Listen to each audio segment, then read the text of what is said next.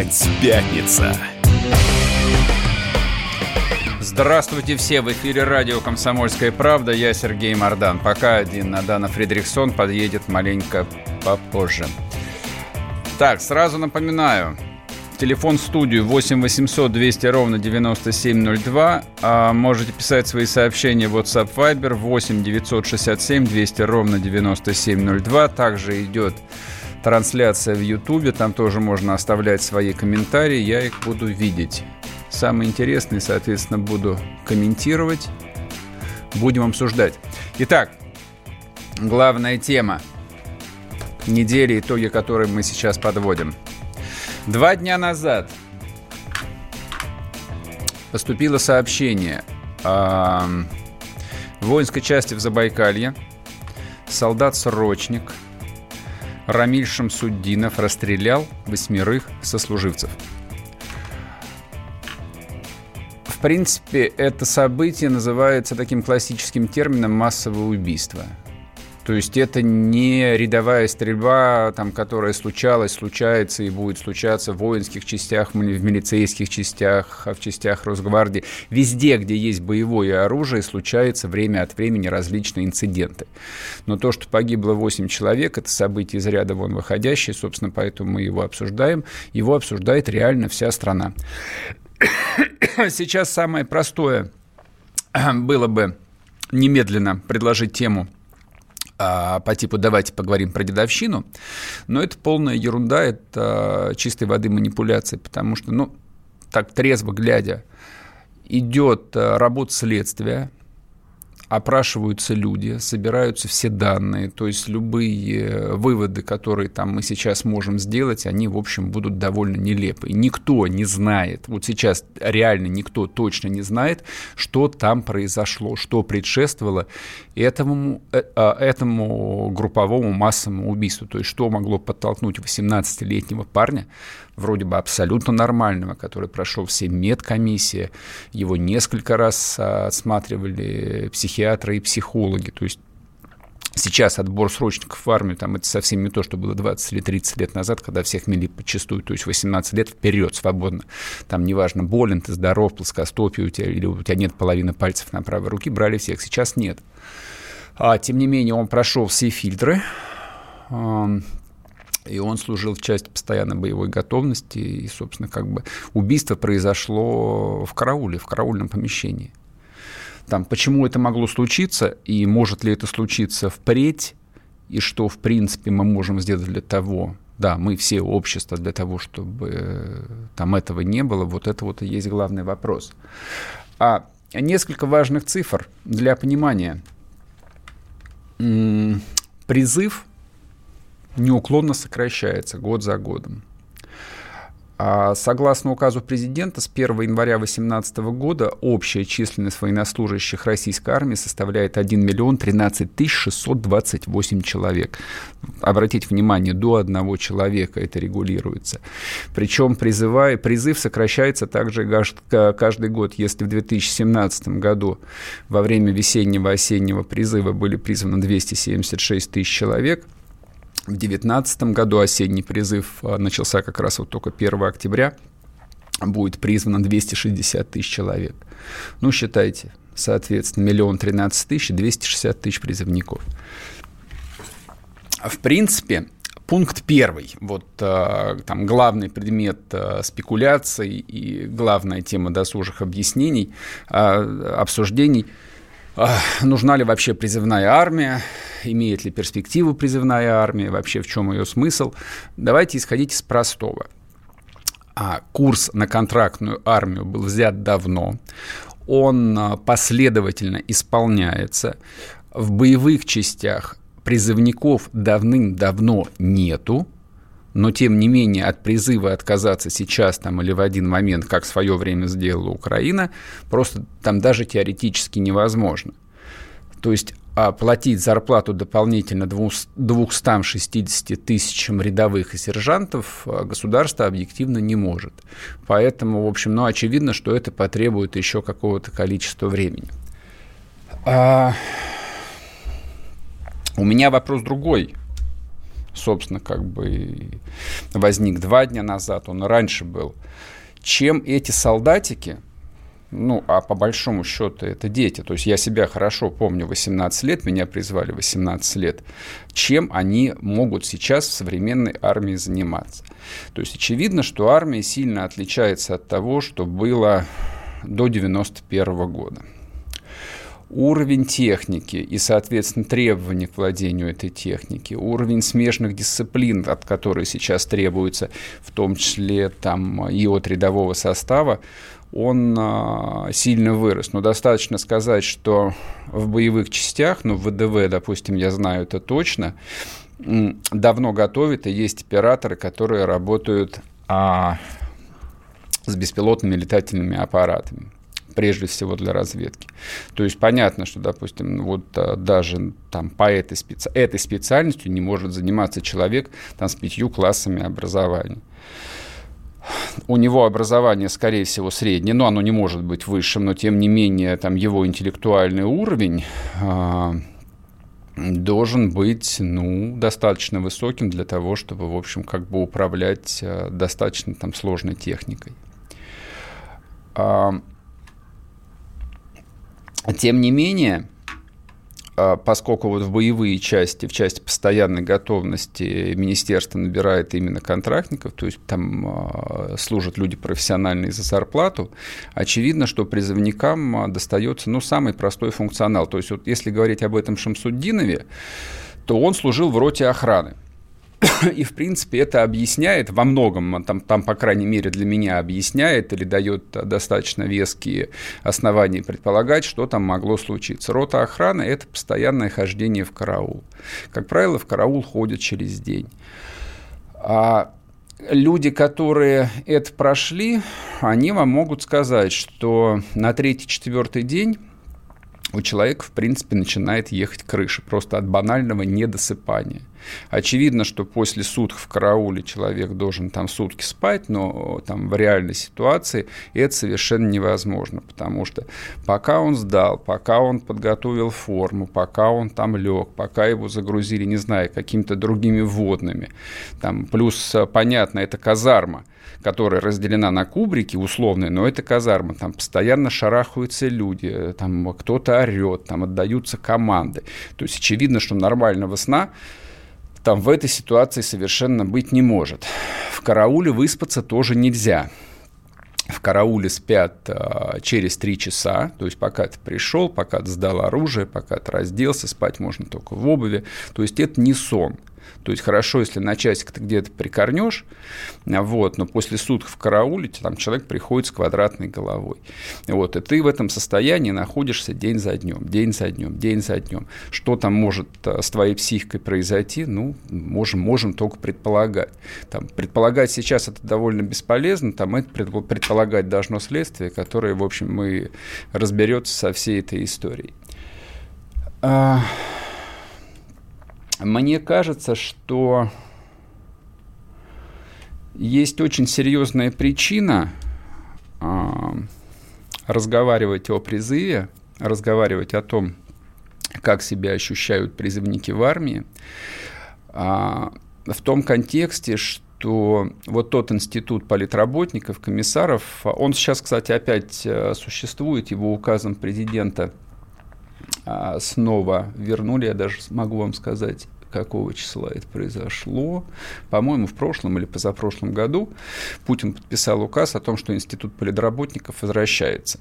Но смотрите, как бы до этого их а, не было фактически с 91 года. Была система подготовки заместителей командира по работе с личным составом, но это совсем не то же самое, что было там при советской власти, когда в каждой части каждой роте, в каждом дивизионе был замполит. То есть был командир, был замполит, который он не занимался боевой учебой, то есть э, его, его собственно, задача, его ежедневная работа не 8 часов, там, как минимум 12 часов в день, была именно работа с личным составом. То есть кто-то это делал лучше, кто-то это делал хуже, там, ну, понятно, в общем, там это были сотни там, а, тысяч людей, а, но, тем не менее, каждый солдат э, тем, там, был в той или иной степени под присмотром не только командира, не только сержантов, но еще специально обученных людей, которые отвечали там и за психологическое здоровье там вот этих 18, 19, 20-летних ребят. А, соответственно, когда советская власть закончилась, в общем, все решили, что это не нужно. Потом ввели институт военных психологов, каких-то там воспитателей, ну, готовят их, а, не знаю, там я в интернете посмотрел, по-моему, всего одно учебное заведение. Но психологи, которых я видел и в гражданской жизни, в массе своей у меня всегда вызывали довольно много вопросов по уровню своей квалификации и подготовки. А кого могли готовить в погонах, это, в общем, вопрос дополнительный. А вернемся к обсуждению этой темы после перерыва. Не уходите. В эфире радио «Комсомольская правда». Я Сергей Мордан. Пишите сообщение 8 967 200 ровно 9702, WhatsApp, Viber. А после перерыва можете позвонить, обсудим эту тему по телефону 8 800 200 ровно 9702.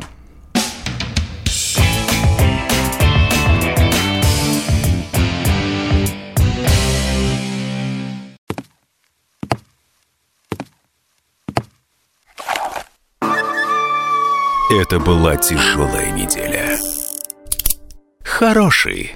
Ребята, давайте жить дружно. Плохой. Понимаете, не признавали у одного кандидата подпись его родного отца. Злой. А вот что у нас в России, вот что у нас в России. Бред, да? Николай Платошкин подводит итоги недели. Каждую пятницу на радио «Комсомольская правда» в 6 вечера по Москве. Опять пятница. В эфире радио «Комсомольская правда». Я Сергей Мордан. Продолжаем обсуждать массовый расстрел в Забайкале. Наш студийный телефон 8 800 200 ровно 9702. Пишите свои сообщения в WhatsApp Viber 8 967 200 ровно 9702. Можете смотреть э, трансляцию в YouTube и там же писать свои комментарии. Смотрите, комментариев, в общем, как бы довольно много прилетело, но это пишут ровно то, о чем я сказал в самом начале. Ребят, вы не знаете, что там произошло. То есть вы вот сейчас транслируете фейки там про то, что там кого-то макали головой в унитаз. Это фейк. Это было снято пять лет назад в колонии. Ну, ну что вы озвучиваете глупости? Там, кто в армии служил, тот прекрасно понимает, что ходить через день в караул, этого уже более чем достаточно для того, чтобы у тебя снесло голову. Не об этом идет речь. Вообще главное мысль, которая там возникает а, после вот этого совершенно дикого, там, чудовищного события, у меня единственная аналогия там возникла, когда я об этом прочитал, это похоже на то, что было ровно год назад а, в Керченском а, колледже, где такой же 18-летний мальчик, ну а кто он 18 лет? Мальчик, конечно, там мозгов-то еще нет. Расстрелял только не 8 человек, а 21 человека. Взорвал, а потом расстрелял. Это тот же, тот же самый масс-шутинг. Произошел он в армии или произошел он в гражданской жизни. Вот я сейчас вам озвучу там вещь, которая там за несколько десятилетий у всех навязла уже на зубах, но это правда, это факт. Армия, если и не слепок общества, то, оно, то она несет все болезни, которым общество страдает. И если вот эти 18-летние дебилы а, там лет с 10, с 12 про эти массовые расстрелы знают, они об этом читают, там, они про это прочитали там десятки тысяч постов ВКонтакте, там, во всех соцсетях. Вы считаете, что это проходит мимо? Что после того, как они надели там бушлаты, надели погоны, что-то меняется, у них в мозгах наступает кристальная ясность? Нет. Это все там тупо откладывается в подсознании. В какой момент это подсознание рванет, никто не знает. А вопрос. Вот эти вот 18-летние э, а, молодые люди, которые, выполняя свой священный долг, надевают форму и идут на эти жалкие 12 месяцев в армию, они вот реально нужны, и если они нужны, то Родина их э, для чего должна использовать? Э, я считаю вот что. Если уж мы а, медленно, но верно отказываемся от призыва, сокращаем количество людей, которые в обязательном порядке надевают военную форму. И если срок военной службы уменьшен всего лишь до года, а объективно год это очень немного, ну, то есть, когда тебе 18 лет, это, в общем, там страшный срок, вот, и это целая драма, но когда тебе там больше 35-40, ты понимаешь, что это всего год. Реально это всего год. Там чему можно там научить за год. Но я сомневаюсь, что хоть чему-то серьезному можно научить за год. То есть за год нельзя там выучить даже на каменщика, по большому счету. За год нельзя выучить на хорошего бульдозериста. За год нельзя выучить на переводчика, на журналиста. Ни на кого нельзя выучить э, за год, даже если этим заниматься целыми днями. А если половину этого срока человек так или иначе занимается, в общем, э, всякой хренью, типа там строевой подготовкой, учения уставов и всего такого прочего, то он наверняка ничему не выучится. Он как уйдет туда дураком, так и вернется дураком, которого в лучшем случае научили собирать, разбирать автомат. Ну и, наверное, на стрельбу он съездит а, тоже там 2, 3, 4 раза в год. Я сейчас не говорю о боевых частях. То есть я не говорю там о воздушно-десантных э, войсках, где начинают стрелять с третьего дня после, приз, после призыва, а через две недели уже отправляют на прыжки. Например, там у моего близкого друга там в прошлом году демобилизовался сын, срочник, вот, вот, собственно, как бы он год провел в настоящей военной учебе. Это я понимаю, в этом есть логика, в этом есть смысл, и он сам об этом с гордостью рассказывал, о том, что он год а, не просто там а, носил военную форму, а занимался именно военной подготовкой 24 часа в сутки. Стрельба, марш-броски, работа с оружием, бла-бла-бла, все по полной программе. Но воздушно-десантных дивизий в стране их всего несколько, а все остальные что делают? Ходят в караул и охраняют воинские части, а может, ну его нафиг, а может, это не надо? Если уж мы призываем а, там вот этих вот вчерашних а, мальчиков а, в армию, то, может быть, имеет смысл их не в рота охраны отправлять, где они просто тратят свои вот эти 12 месяцев непонятно на что, а отправлять их в учебные военные центры – и где бы они 12 месяцев не плац мели, а занимались подготовкой и просто целенаправленно получали воинскую специальность. Я, например, служил в учебке много лет назад в Ковровской, она существует до сих пор. Там ничего не изменилось. Там готовят на танкистов, на водителей БТР, там готовят командиров а, установок залпового огня и так далее и тому подобное. То есть в эти учебки всегда там строго отбирали сержантов, там был особый отбор. Туда отправляли служить э, там только лучших офицеров. Ну да, не без эксцессов, конечно, было, но тем не менее. В этом и была логика, и эта логика, она и остается. То есть, ну, вы разверните эти части и сформулируйте задачу, что, сынок, мы тебя берем в армию для того, чтобы, если что-то случилось, мы тебя призываем там во время объявления мобилизационной готовности, и ты готовым специалистом садишься за рычаги БТРа и едешь защищать родину по всему периметру государственных границ. В этом логика есть или в этом логики нет? Напишите мне. Мне кажется, логика в этом совершенно очевидна. То есть принципиально какой вопрос не решен до конца? Ну, хорошо, там а, люди моего поколения помнят эти бесчисленные советские страйбаты, которые, ну для чего они существовали? То есть, ну, Журналисты там много-много лет писали про эту рабскую систему, о том, что миллионы бесплатных рабов там что-то строили. Это, во-первых, не миллионы были, и никаких не рабов, и строили они там не, не генеральские дачи, они строили абсолютно все, они строили железные дороги, казармы, они строили всю военную инфраструктуру, которой, в общем, мы до сих пор пользуемся. Она вся построена руками в основном вот этих вот 18-летних мальчиков, которых Родина призывала на два года. То есть, если бы это не строили они, но строили бы другие, ну какая разница? Это все построено. Половина из этого, правда, развалилась. Вот, когда были закрыты и военные городки, и воинские части, но тем не менее. Но я как считал, я так считаю, это неверно, это выборочная система, и то, что от нее там 10 лет назад отказались, слава тебе Господи. Тот, кто занимается стройкой, должен заниматься стройкой, а тот, кто должен носить оружие и уметь им владеть, тот должен носить оружие и уметь им владеть. И, собственно, там главная задача призывника, когда Родина там вызывает его в военкомат и говорит, вот тебе военный билет вперед – Главная его задача за 12 месяцев получить воинскую специальность. В специальном месте, где а, ну, воз... на 100% нельзя исключить возможность э, каких-то эксцессов. То есть тут же надо понимать, что это замкнутые э, мужские коллективы. Но и сказать, что там это может быть сюрпризом, нет. Э, там как управляют этими замкнутыми мужскими коллективами, там этой науке, этому опыту десятки лет. И там любой там опытный офицер-командир знает, как с этим справляться.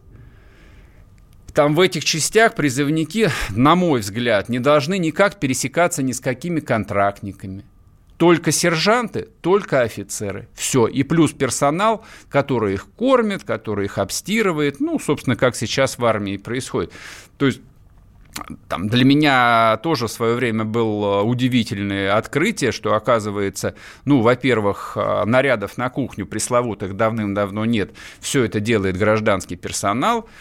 И, по крайней мере, в частях там, центрального бывшего Московского военного округа нет, там нормальное питание, то есть на выбор там, там два вида первого, два вида второго, то есть все нормально. То есть почти везде все нормально, но случаются, в общем, вещи, которые должны находить какое-то объяснение.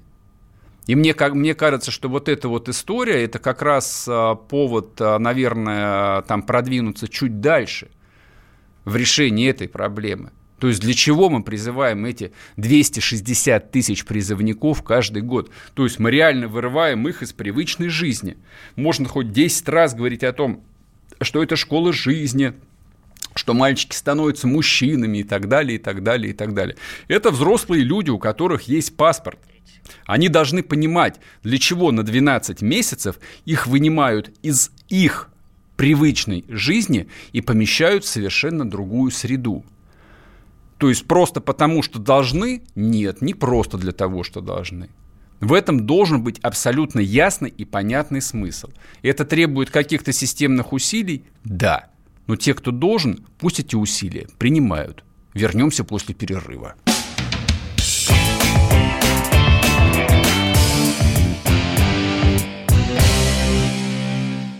Лучше и сто раз услышать, и сто раз увидеть. Наш эфир на YouTube-канале «Радио Комсомольская правда». Для всех, кто любит по-разному. И ушами, и глазами.